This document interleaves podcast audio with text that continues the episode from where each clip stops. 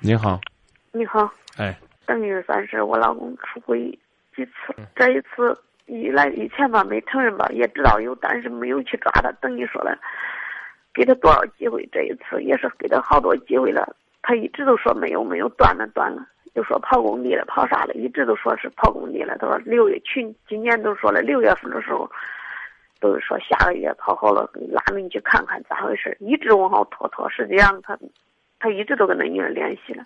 最后一次我们通过朋友吧，知道他在那儿了，我俺几个过去了，俺那孩儿，俺娘过去了，还有俺兄弟过去到那儿，正好他就是在那儿了。回来等到俺到那儿不是，就打了那女了，打了一顿。但是说了没有招他一下，他回来，他当时他都给他给他姐们都说了，俺打他了咋着了？他姐姐的孩儿都跟俺那孩儿说了，你打那么大一下了咋着？实际上俺一下都没打他，俺都回来，主要是他的那个车开走了他那一辆车，那个车是抵账抵了，现在要你不知道俺整账整账人家一二百万了，那一辆车几十万，不是想个他跟着人家几年不都给他钱弄完了吗？想个主要是想给那车弄回来，根本就没有打他，他说打他的啥了？可是说了，等回来以后有就几当天等于算是当天把俺一。安心回来了。第一天他姐都去了，一看这情形也没打他，他也没啥说了。最后俺俺妞又给他给给俺姐姐那个孩儿一说，没有这事儿不是也正是他瞎话了。他姐都也一看也就是那样，也没有打他。回来了，可能当时也看见他跟那个女的吧，反正是也不咋样，还领个小妮儿，也感觉可丢人。他两个姐就是不愿意。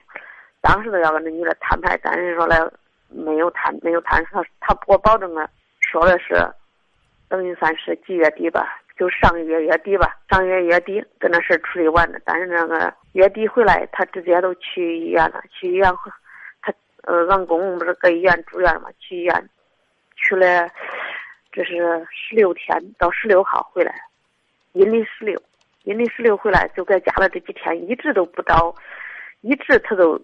他看见我看到他好像是不存家的图样，好像说嘞心都没在家。我一说他，他当时他给我保证的说进家的时候，我都给你我给他电话给他打通，叫你看看俺俩到底断了没有。我当着你的面给他说，说了以后个电话卡给你，可是已经都二十天了，现在二十多天了，等于电话卡没给我。我那天我一说他。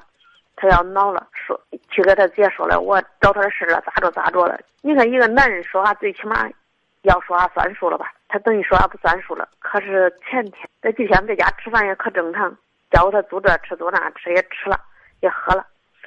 那一天他一换衣服，我都感觉心里，反正这夫妻之间嘛，他要有点啥事我都可以敏感。换了衣服都说走了，走，他说了，出去去公司了。穷死，我去公司吧。但是到三点多，他说我今天晚上不回去了，不回来吃饭了。你不用做饭了。我说那好呀。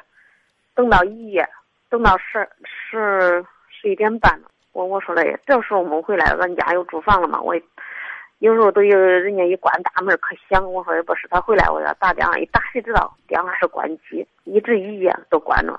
我想让你帮帮帮助他。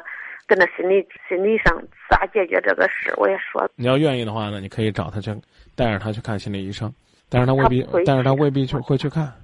对对。啊，然后我问你，你们家有多少房子对外出租？俺家有多少间？二十二十多间房，二十多套房。谁家？二十多。产权是谁家的？那等于是俺的房。你老公家的。